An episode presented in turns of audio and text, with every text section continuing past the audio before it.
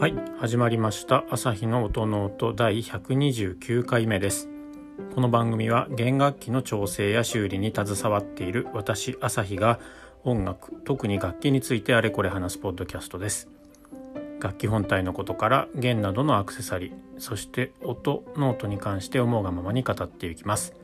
番組を通してバイオリンやビオラチェロなどに興味と親しみが深まってくれたら嬉しいです。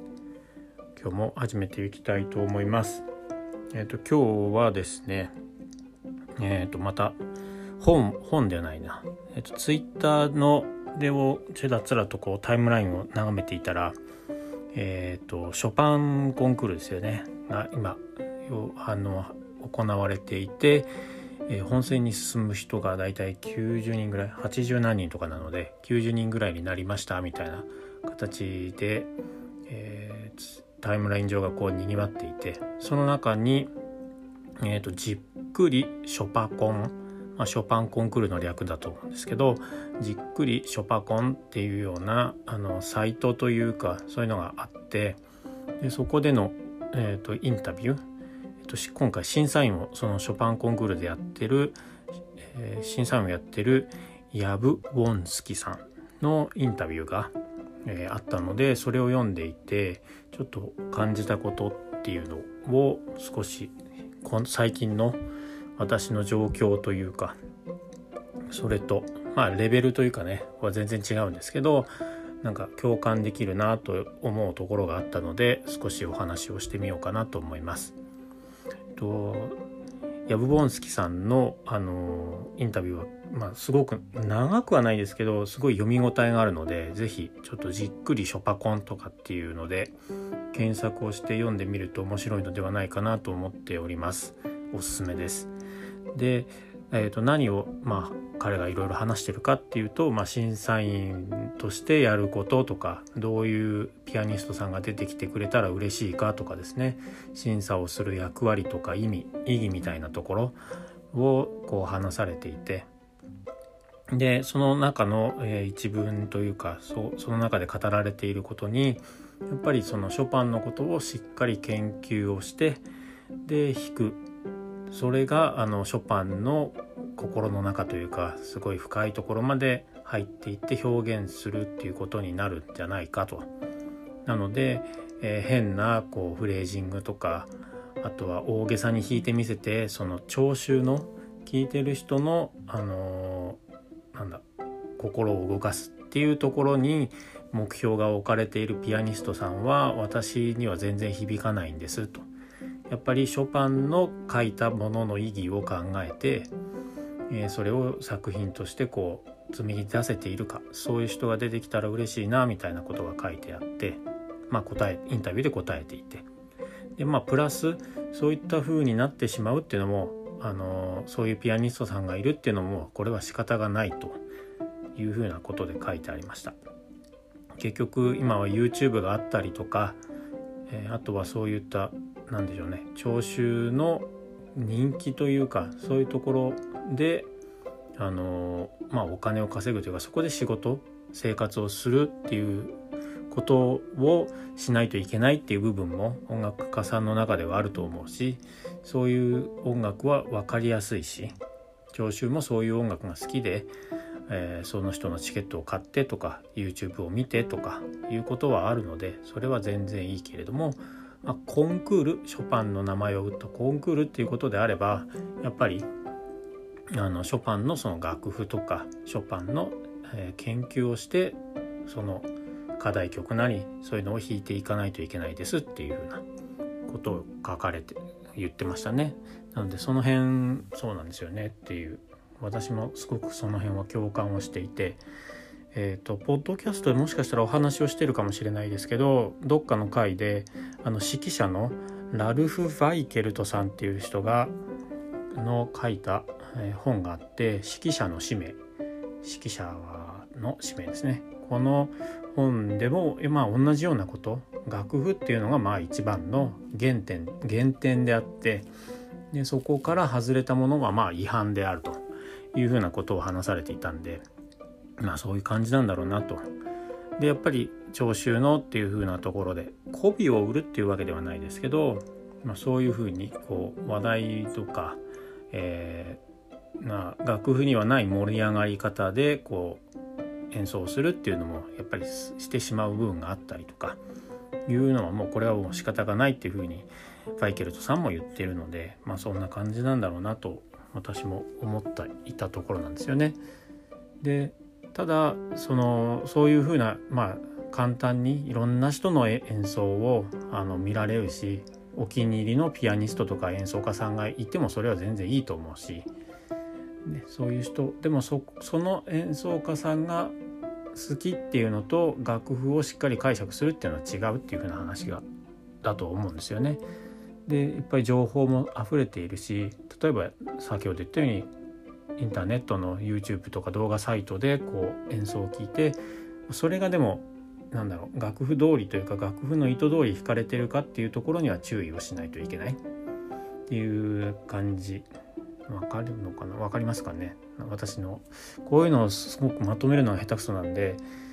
あの特に下書きというか台本も作らずただ収録してるんであんまりうまいこと伝わっているのかどうかは不安なんですけどもこれって私の方のそのやってる仕事にも共通して言えるのことなのかなっていうふうにも思ったんですよね。ですのであの、まあ、ちょっと話を戻してじっくりショパコンの中でヤブウォンスキさんが話していたのは、まあ、そういう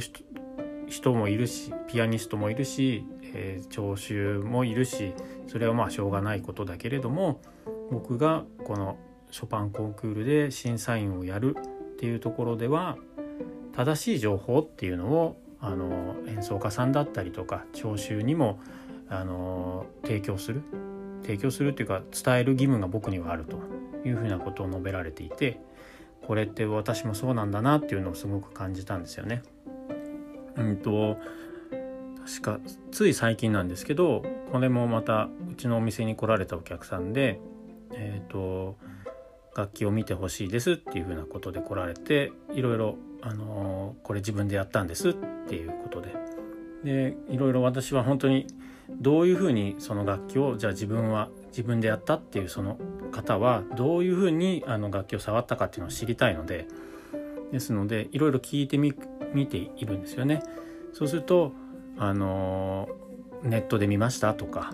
あとは何か書いてあったのでとかなるほどとか。あとはお店の人がこうやったらいいって言ってたのでって言って言われたのでやりましたとかですね。まあ、そんな感じでいろいろそのその人を突き詰めようっていう風な感じではないんですけど私は純粋に本当にどどこからどういう風な判断でその楽器に触ったのかっていうのを知りたいんで聞いていくとやっぱりネットの情報っていうので結構皆さんやってる方が多いっていうのがすごく身に染みていてでもこれはまあしょうがないんですよね。本当に手っ取り早いですもんだって家にいながらスマホを見て例えば弦の交換方法とか弦が切れた場合はどうするとか、えー、うまく弾くコツとかそういうのを調べれば出てくるんで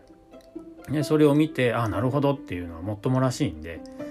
本当にもあのちゃんとしたのもあるんですけど、まあ、もっともらしいのもあったりとかその辺はやっぱりこう偽じゃないけど誤った情報っていうのはあるんで私がまあポッドキャストここでやってる理由っていうのはやっぱりそういった情報はまあ否定するというかその人のところに行って弁当も買って言う必要はないんでもしかしたらその人はそれでご飯を食べてるかもしれないですしですのでではなくて私は私で私の考える正しい情報っていうのをこのポッドキャストを通してあの伝えていけたらなっていうふうに考えているので、まあ、まあこの番組に価値というかねそういうのを感じていただけるのであればいわゆるこれも一つのネットに上がってる情報なんでこの辺のどう受け取るかっていうのはこうき皆さん聞いてくれているリスナーさんがどう判断するかっていうところにはなると思うんですけどですので私はまあいろんな方法があるっていうのはいいと思いますしそれがまあほん僕らその職人側サイドからするといやそれはないでしょうみたいなこともあるんですけどでもそれを否定するというか私は最低者とかではないのでですんで、まあ、私はひたすらにコツコツとここでそういう情報を発信していけたらなというふうに思っています。ですね。まあ、その先ほどのあのいろいろやったんですっていう人だといやここの駒の上あの弦が乗っかってる溝のところに、えーと、ペグのコンポジションを塗るといいって言われたんでって言われたのであそうなんですか。でも大体鉛筆とかを塗る方が多いんですけどペグのコンポジションって言ったのは何ですか？って聞いたらいやお店の人に言われたんでって言われて。でももし失礼でなければお店ってどこですか？って言ったらまあ答えてはいただけず。いやそこまで私も言われると困るっていう風な形で言われていましたし何て言うんでしょうね。こううん。やってみたいっていう気持ちはまあわからないでもないですしそれでねやれるそれで良い結果が得られればそれはそれで儲けものというかそれは楽器にとっても良いことなのでいいと思うんですけどもうんなかなかこう受け取る情報っていうのはその出どころとかその人がどういうその一貫性を持った楽器に対しての哲学を持ってるかっていうところはしっかりとこう見極めつつそういった情報をあの集めていくというか自分で取捨選択していく必要があるんじゃないかなというふうに私は思っております。うんなかなかねそうですね好きな音とか好きなそのバイオリンのセッティング松ヤニはこれをこの松ヤニをこれぐらいつける方がいいとか松ヤニはたっぷりつける方がいいっていう人もいるしいやつけすぎは良くないよっていう人もいるしそういう風な形で。であとはあれですよね。片当て問題。片当てはつけた方がいいっていう人もいればつけない方がいいっていう人もいますし、ね、ですのでこの辺は本当にもう本当皆さん好きにやっていただければいいと思うんですよね。でもそこの情報というかその辺のをいやなんかこの人この例えば YouTube であの配信をしている YouTuber さんがいてやこの人登録者がね何万人もいてなんかそこが何だろう情報の信用性を担保してるっていうのはどうなんだろうかっていうそこだけで決めてしまうっていうのはあんまりよろしくないのではないかなとかですよね。ですのでうーん何でしょうね言いたいことが伝わっていればいいんですけれどもこんな形で今日はじっくりショッパコンの中であのインタビューを受けていたピアニストで今回のコンクールの、